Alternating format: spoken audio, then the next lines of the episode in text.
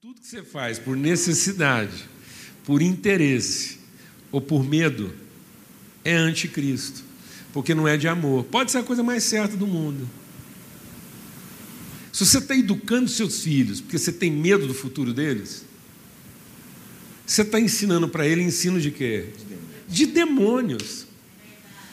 Você é um demônio ensinando seu filho.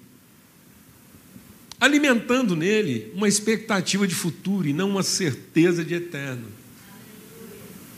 E você está fazendo uma coisa certa. Aí alguém diz: Você está mentindo? Não, você não está mentindo, mas você não está revelando para ele o que? A verdade. A verdade do que já foi feito. Você está ensinando ele a buscar poder, sendo que ele tinha que desenvolver autoridade. Quando eu trabalho em cima do que Deus já fez, eu tenho autoridade. Quando eu trabalho em cima do que Deus ainda fará, eu estou buscando o quê? Poder. Então nós ainda estamos na dependência do poder em vez de estar no exercício da autoridade. Nós ainda estamos dependendo de poder, então, dependendo de poder, nós vamos ver um mundo de conformidades. Então, por isso que o Evangelho faz com que eu não viva conforme. Então, há uma conformidade, o diabo não mente, mas também não te fala a verdade. Porque aí, sendo isso, ele é um sofisma que gera um engano, porque não é mentira. Não é mentira que tem que ir para a escola, não é mentira que tem que trabalhar, não é mentira que tem que se esforçar, não é mentira que tem que louvar, não é mentira que tem que buscar a Deus. Mas o motivo está equivocado. Porque ele colocou um motivo de expectativa quando tinha que ser um motivo de perspectiva. Ele colocou um motivo de fora para dentro quando tinha que ser um motivo de dentro para fora. Ele fez a gente pensar que nós vamos ser cheios de fora para dentro, quando na verdade nós somos cheios de dentro para fora, como quem transborda. Nós somos uma fonte que transborda, e não um jarro que nunca se enche. Por isso que ele diz: quem come esse pão nunca mais fará nada por fome, nem por interesse. Quem come desse pão nunca mais terá fome. Porque agora minha fome é outra, minha fome é muito mais de repartir o pão, é de ter com quem comer, do que o que comer. Qual é a sua fome? Com quem comer ou o que comer? Qual é a sua fome? E aí você vê como é que o anticristo ele é sofismático, né? ele trabalha numa escala de poder, enquanto Deus quer trabalhar numa escala de autoridade. Jesus veio totalmente desprovido de poder. A Bíblia diz que ele veio sendo menor do que os anjos. Então, esse demônio aqui em Cafarnaum, que sumiu diante da autoridade de Jesus, ele estava correndo da autoridade, porque poder mesmo ele tinha mais do que Jesus. Tanto que quando Jesus se entregou aos poderes desse mundo, ele foi morto. Para mostrar que a autoridade que ele tem na vida prevalece sobre todo o poder. Então, quando todo mundo achou que tinha matado ele, a vida venceu a morte. E ele voltou em autoridade. Glória a Deus, amado. Quem está entendendo isso aqui? Então, isso é uma ressignificação. Agora, poder mesmo, ele tinha menos que os anjos, porque está lá em Hebreus. Ele tinha, Deus o fez um pouco menor do que os anjos. Então, Jesus tinha menos poder do que o menor demônio que ele expulsava. Que é um anjo. Que é um anjo. Demônio é anjo, ele vem menor do que os anjos. E anjo é a menor escala dos seres celestiais. Em cima de anjo tem arcanjo, querubim, serafim, Jesus vem menor do que os anjos. Porque filho não tem que ter poder, filho tem que ter autoridade. E você está ensinando seus filhos a ter autoridade ou a buscar poder? Porque se você está ensinando seus filhos a buscar poder, eles serão filhos de quê? De demônios. Eles serão escravizados dos principados desse mundo. Mas se você está plantando no coração dele a semente de que ele é filho, e portanto, independente do poder que ele tiver, ele continua tendo toda a autoridade. E aí o que, que o diabo veio oferecer para Jesus quando ele está totalmente fragilizado? Então Jesus já não tinha nenhum poder, nenhum poder assim, nessa perspectiva, ele é levado ao deserto para ter fome. Não há tentação sem fome. Para ser tentado mesmo, tem que ter fome. Aí Jesus é levado ao deserto para ter fome, assim, para estar lá no, no limite das necessidades, da sobrevivência. Aí, quando ele está lá no limite da sobrevivência, ou seja, a partir mais um dia, Jesus morria sem ser na cruz. 40. 41 dias, Jesus estava morto. Porque 40 é o número da morte. 400 anos, 40 anos, 40 chicotadas, tanto que Paulo diz: Eu levei 40 chicotadas menos uma. Ou seja, 41 e Jesus tinha morrido no deserto, tava, virou carniço de urubu lá. Mas não, aí no último dia, o diabo veio oferecer para ele o quê? Poder para sair daquela situação. Primeiro tentando ele na área das necessidades. Por que, que você usa, por que, que você não usa o poder que Deus te deu para resolver o problema de quem? Seu. Por que, que você não usa o poder que Deus te deu para garantir o seu prato de comida, a sua sobrevivência? Falou, não, um filho de Deus não se alimenta disso. Um filho de Deus se alimenta da vontade de Deus, da sua palavra. Um filho de Deus se alimenta de ensino. Jesus ensinava porque ele aprendia. A palavra de Deus diz que ele, sendo filho, aprendeu a obediência. Então Jesus ensinava porque ele era ensinado. Jesus não era poderoso, não, mas Jesus era submisso a uma orientação. O povo acha que ele era poderoso, ele não era poderoso. Ele abriu mão. Ele abriu mão do poder, ele se esvaziou de todo o poder para ser submisso a uma orientação. Então Jesus era obediente à direção de Deus, e é daí que vinha a sua autoridade. Gente, o que nós estamos procurando? O que nós estamos ensinando para a nossa família? Nós estamos ensinando para a nossa família que ele pode ser um burro de pau nas questões espirituais, mas ele vai estar bem desde que ele tenha o quê? Dinheiro. Porque esse é o Deus desse mundo. Se ele tiver dinheiro, está tudo resolvido. Desde que ele seja um burro de pau, um frequentador de culto que paga dízimo, canta música e reza. Mas ele não tem que entender como é que a vida funciona espiritualmente. E espiritualmente, quem tem que entender é o pastor da igreja dele, ou é a profetisa da reza, que ele vai lá, ela reza por ele, está tudo certo.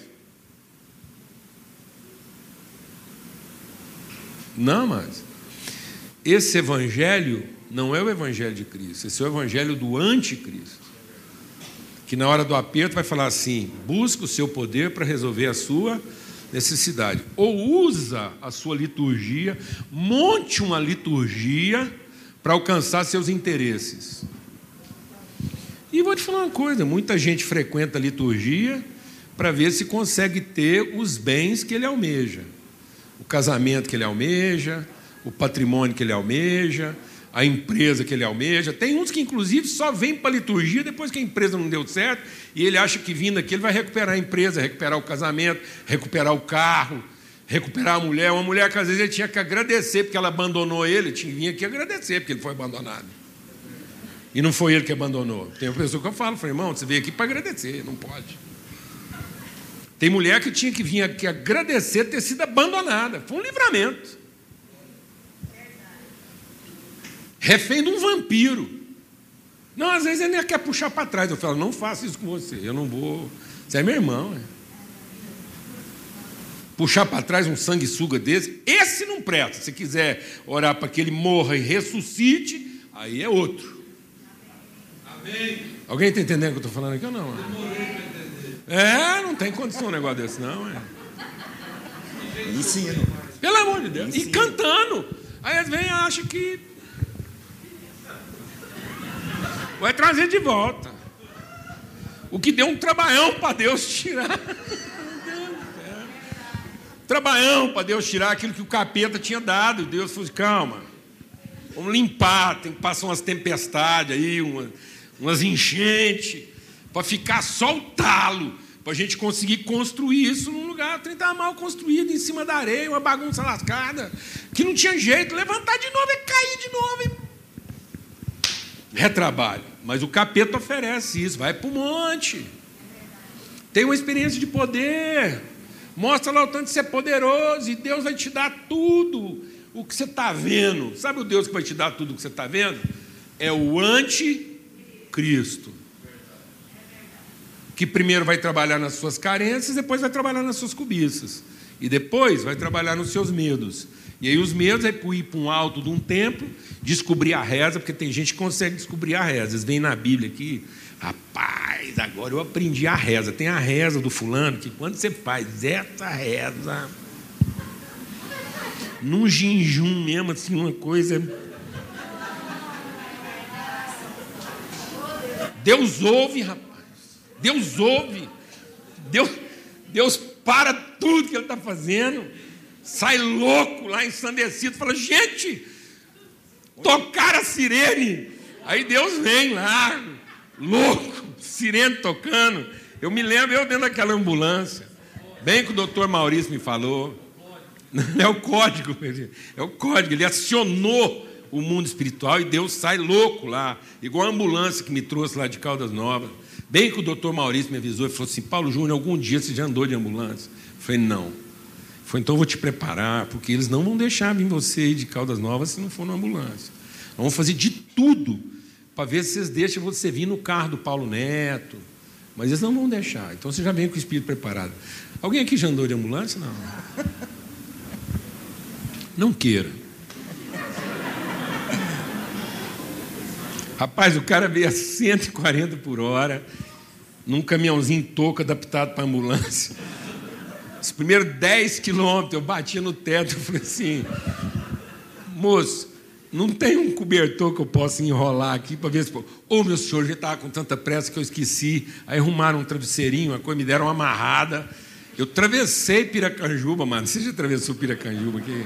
A 140. Você atravessou a 30, eu atravessei Piracanjuba a 120.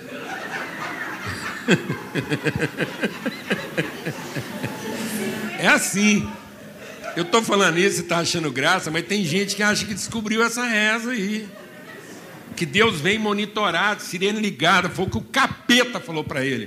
Falou assim: ó, sabe o que você faz? Já que você não quer usar seu poder para resolver sua necessidade, você não quer usar a sua liturgia para atender seus interesses, então usa suas orações para Deus te proteger das imprudências que você fez. Seja imprudente o quanto você quiser, depois reza, que Deus te protege.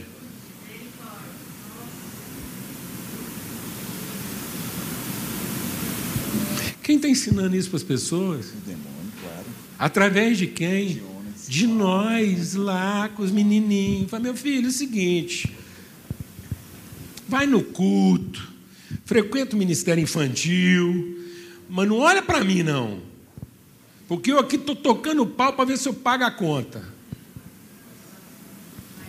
E junto com o Ministério Infantil, a escola que eu vou te matricular é que vai resolver mesmo. Aí, se a escola não resolver, você lembra do que você aprendeu no Ministério Infantil.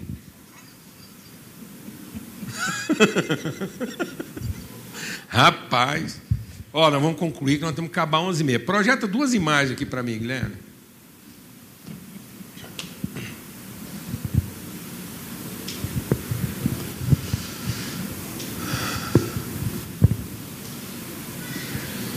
Ver se você consegue projetar aí. Eu estava saindo de. Projeta outra. Eu estava saindo de Uberlândia e passei na frente de um lugar que fez parte da minha infância. Posto Caiçara. Antigamente, churrascaria boa era imposto. Então você tinha que sair da cidade, um posto, lá pegar um espeto corrido. Meu pai amava fazer esse negócio. Meu pai saía de Fusca, de Uberlândia, para comer um bom churrasco num posto em Uberaba, 100 quilômetros. Eu passei lá, o posto estava em ruínas. Ruína, acabou. Não tem mais nada lá. E nas ruínas estavam crescendo plantas, flores, árvores. Aquilo que um dia foi uma baita numa estrutura está sendo tomado pela natureza. A vida vence a morte. O diabo ensina a gente a confiar em estruturas. As estruturas só se mantêm vivas à custa de muito poder. Tem que acordar todo dia de madrugada e lá. A estrutura é um poder se impondo. Qualquer colapso de poder prevalece a autoridade, a vida carrega um princípio de autoridade. Então isso aqui ó, é a natureza reocupando seus lugares. Reocupando seus lugares. Muita coisa pela qual se deu a vida. Eu passo em algumas construções, isso tem vezes que eu até choro. Eu passo em algumas é no Brasil isso é muito comum. Você passa em algumas construções no Brasil hoje na beira da estrada. Eu fico pensando quanto sacrifício foi feito para aquelas estruturas. Quantas famílias sacrificadas, quanta coisa, quanto casamento separado, quanta mentira dita, e está lá aquele mausoléu, e agora a natureza retomando o seu lugar. Alguém está entendendo o que eu estou falando aqui? Isso é um princípio de autoridade sobre o poder. Diferentemente, às vezes alguém olhar para a nossa vida, Boaz, e achar que estava vencido. Alguém olhou e falou assim: de que valeu o sacrifício? E a gente olha, está aí a vida. Amém. Sem nenhum poder, mas transmitindo autoridade. Chegamos até aqui sem nenhum poder. E muitas vezes fomos tentados a buscar poder. Ir mais rápido, fazer de outro jeito, mostrar tudo que a gente é capaz. Mas aí a gente não estaria trabalhando para coisas que realmente o quê? Permanecem. E sabe o que é impressionante? Concluindo, a palavra de Deus diz assim: Ele nos transportou do império das trevas para o reino do Filho do seu amor. E é com esse texto lá de Colossenses, capítulo 1, que eu quero terminar aqui. Ele nos transportou do império das trevas para o reino do Filho do seu amor. Essa transformação tem que acontecer na nossa vida, Cláudio. O que é ensino de demônios? É império, que não é mentira. As pessoas estão olhando para as coisas pela sua forma. Então você olha para lá, você fala assim: tem rei, tem castelo, tem príncipe, tem estrutura, tem organização. Você pensa que é reino, mas não é reino, é império. Porque é, um, é uma estrutura estabelecida à custa de quê? De poder. Então não tem um rei, tem um tirano, tem um faraó, tem um imperador. Ele não representa valores, ele não representa uma cultura, ele não representa uma história, ele não representa um povo, ele representa apenas o poder que ele tem. E um dia esse poder vai enfrentar colapso. O poder tem limite, a autoridade não tem limite. E aí hoje as pessoas pensam que estão trabalhando reino e não estão. Porque a estrutura é a mesma. Tem muita gente aqui pensando que está trabalhando reino. Porque quer ser rei. Ou porque tem rei. Mas não é reino, é império. É um rei que se estabeleceu à força, se impôs pelo poder que tinha. Isso tem limite. O poder dele acaba com ele. Se não acabar antes. Então, cuidado. Porque às vezes você pensa que está vivendo o reino, e na verdade você está vivendo conforme o império, sem revelação. E o que, que pode me tirar do império das trevas para o reino do Filho do seu amor? O ensino do seu amor. A semente do amor. O ensino de quem nós somos em família. A nossa comunhão com o Pai, com os irmãos. Ensinarmos o que, que vai nos tirar desse império das trevas? a mesa onde nós compartilhamos o pão, onde o seu filho precisa aprender que a mesa não é lugar dele comer do quê? Mas a mesa é lugar dele comer com quem? A melhor escola da vida está na mesa da sua casa. É ali que você significa o pão. Que o pão não é para satisfazer a carência que o pão, às vezes um pouco mais sofisticado, não é para contemplar a cobiça, porque agora nem é pão mais, agora é croissant. Aqui em casa a gente já foi pobre. A gente comia, tem, a gente tem saudade de um pãozinho francês com mortadela. De vez em quando a gente vai na casa de uns amigos pobres para comer pão com mortadela. Saudosismo.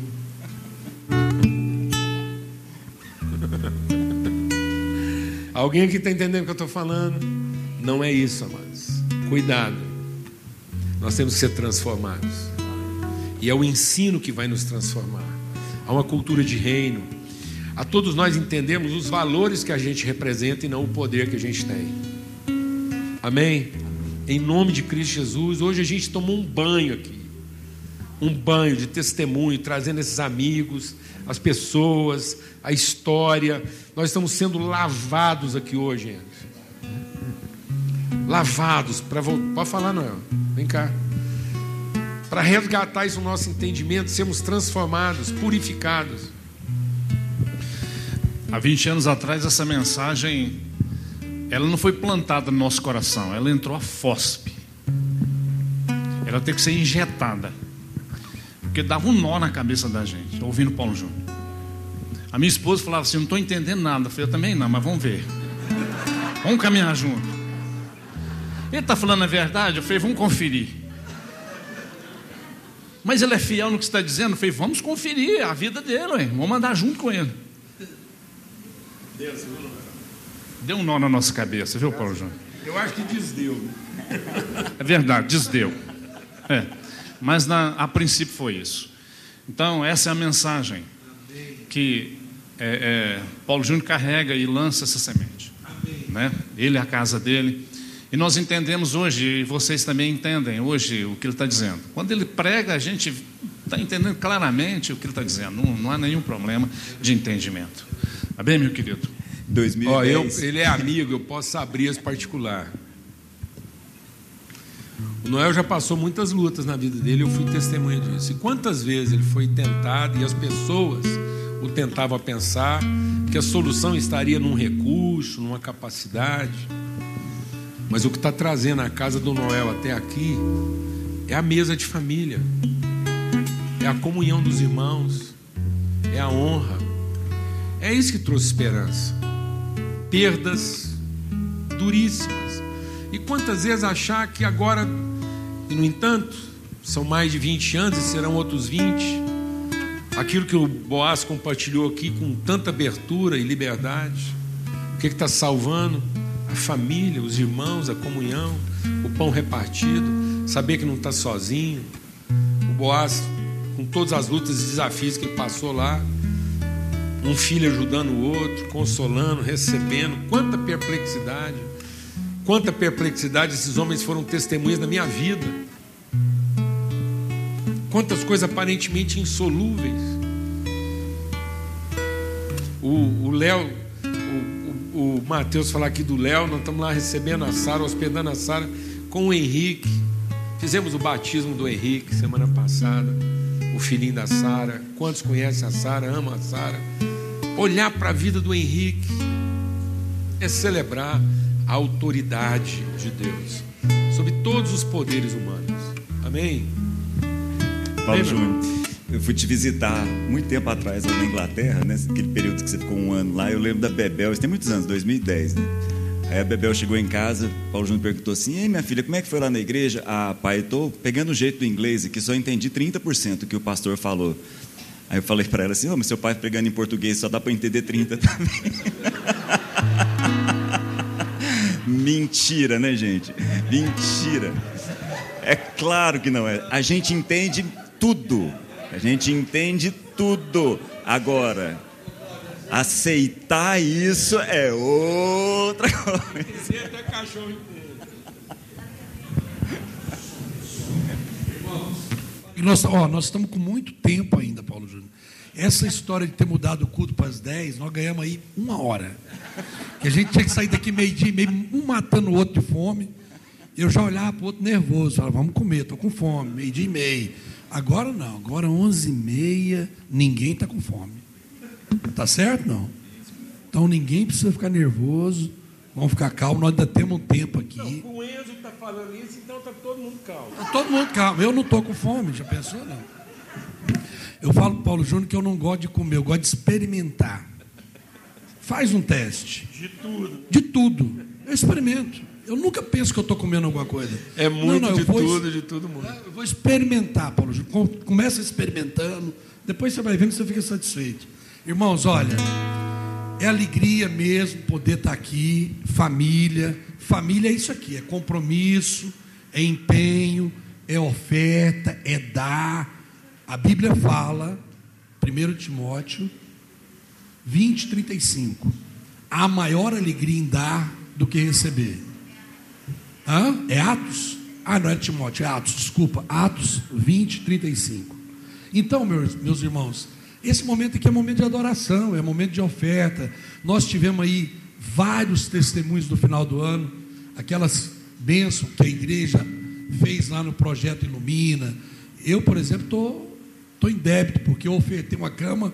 O menino pediu uma cama, gente, da cartinha. Quero dar o testemunho aqui.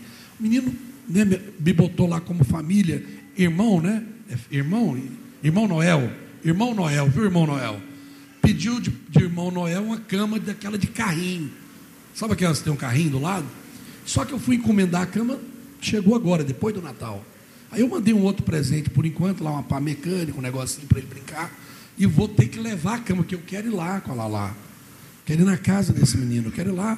Não é só dar, é participar. Amém? Não? Então eu quero pegar a cama, tem toda uma pedagogia.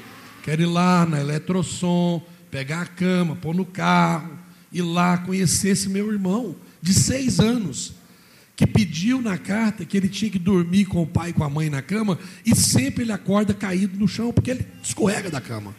E porque ele não tem cama. Irmãos, como é que a gente pode dormir com a cama tão gostosa, com todo o conforto, sabendo que uma criança de seis anos, tão perto de nós, não tem uma cama? Então é isso que eu quero chamar a nossa atenção nessa manhã. Tudo que a gente semeia, nós estamos semeando nesse reino, amém? Então, se você sente o desejo de participar da obra, de compartilhar, se você tem compromisso, esse é o momento de você vir aqui, fazer sua oferta, fazer, trazer seu dízimo, mas em paz, não por constrangimento. Não, bênção demais. É, olha, muita gratidão, que essa palavra te anime, te encoraje, te renove, que você saia daqui mesmo debaixo de uma unção de autoridade. Amém? De autoridade naquilo que Deus te chamou, naquilo que Deus te nominou para representar. Não é o poder que você tem, não é o quão poderoso você se sente, mas é quem você representa como instrumento do reino. Filho do seu amor. Nós somos filhos do amor de Deus, ele empenhou uma palavra conosco e nessa vida nós podemos enfrentar oposição, nunca resistência. Ninguém poderá nos resistir todos os dias da nossa vida.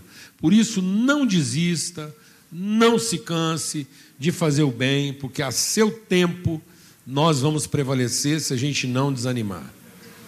Então, às vezes, a gente desanima, e quando você desanima de fazer o bem, é porque você estava colocando expectativa.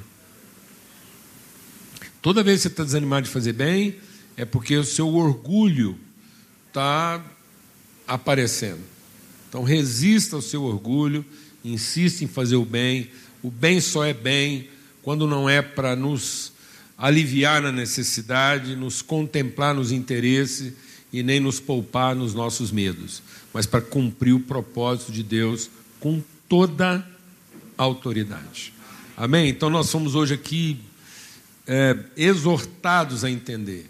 Cuidado, porque nesses dias muitas pessoas estão se desviando disso, por dar ouvidos a ensino de demônios, e ensino de demônios não são mentiras, são enganos.